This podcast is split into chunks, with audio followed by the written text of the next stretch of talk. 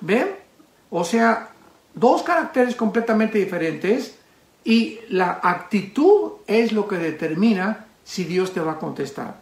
Si tú te acercas y, ¿por qué esto y por qué aquello? Y estás enojado con Dios, Dios se queda en silencio, no te contesta. ¿Por qué no te va a contestar? Simplemente porque tu actitud es que estás demandando, estás tratando de contender con alguien superior a ti y con esa actitud esa persona no te va, no te va a poder contestar.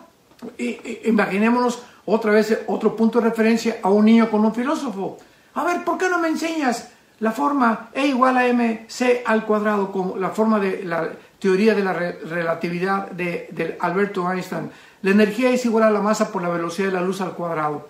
¿Qué le va a decir el filósofo? Aunque me grites, niño, y aunque te me pongas al brinco, no te voy a contestar, porque para comenzar tienes que acercarte con otra actitud y en segundo lugar, aunque yo te contestara, no lo vas a entender. Pero cuando viene un niño y le dice a un filósofo, oiga, ¿me puede usted enseñar la teoría de Einstein? Porque no la entiendo. El filósofo te va a entender niño, ni la vas a entender, aunque te la explique, tienes que crecer para desarrollar tu cerebro y yo te lo puedo explicar. Entonces, siempre tenemos que tomar estos puntos de referencia para poder ubicarnos y entender cómo debe ser nuestra actitud al acercarnos a Dios. Job es un hombre que vivió en la época, tal vez en la época de Taré, en la época del papá de Abraham, o sea, en la época de los patriarcas. Es el libro más antiguo, tal vez es mucho más antiguo que el libro del Génesis porque pues el Génesis le fue revelado a Moisés ya que Moisés vivía.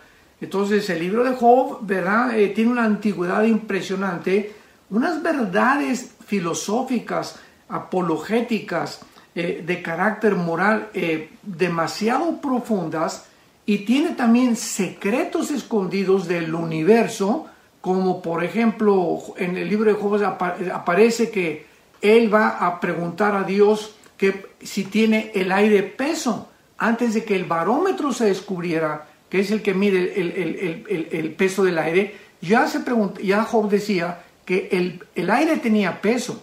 Y tenemos así que en el centro de la Tierra es fuego. En fin, eh, eh, habla de los astros, habla de, de, todas las estrellas, habla de todas las constelaciones.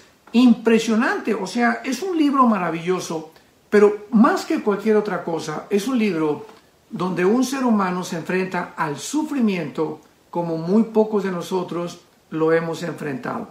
Job era un hombre que tenía muchísimo dinero, era un hombre que tenía muchas propiedades, mucho ganado. En aquel tiempo el dinero no era en cash como actualmente, ni cuánto tienes en el banco.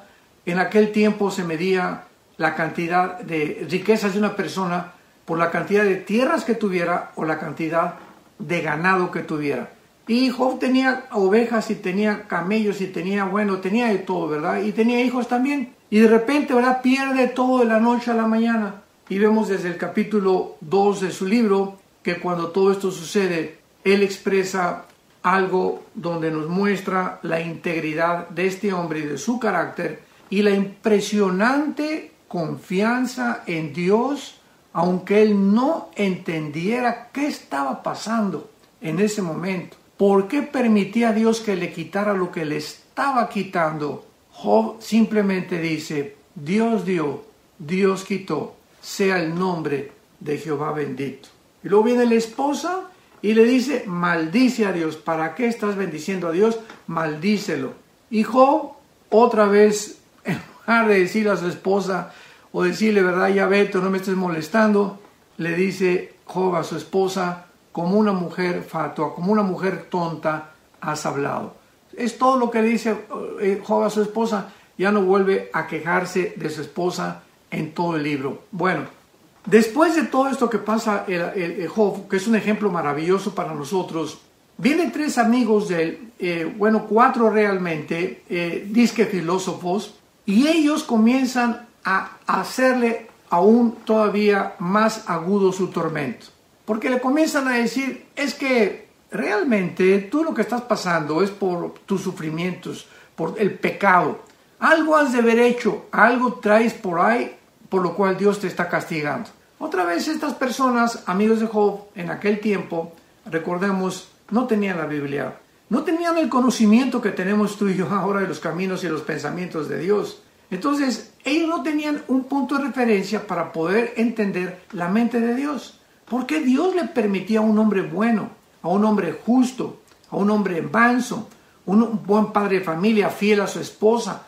¿Por qué le permitía a Dios a Job estos sufrimientos? Y ya después de todas las argumentaciones durante los casi 42 capítulos que tiene este libro maravilloso, al final encontramos nosotros en el capítulo 37 que Dios confronta al final a Job porque le comienza eh, Job a cuestionar, Padre, ¿por qué esto? ¿Por qué aquello? Etcétera, etcétera.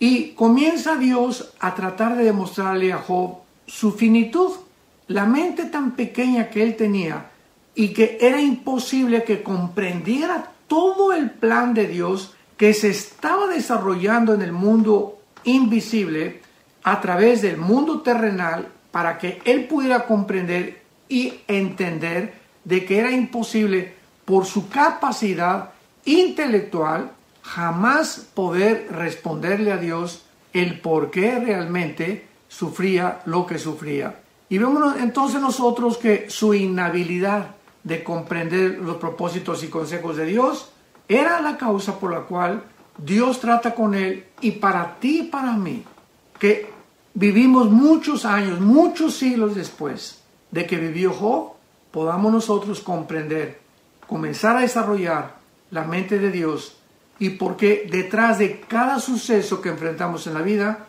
se encuentra la sabiduría de Dios.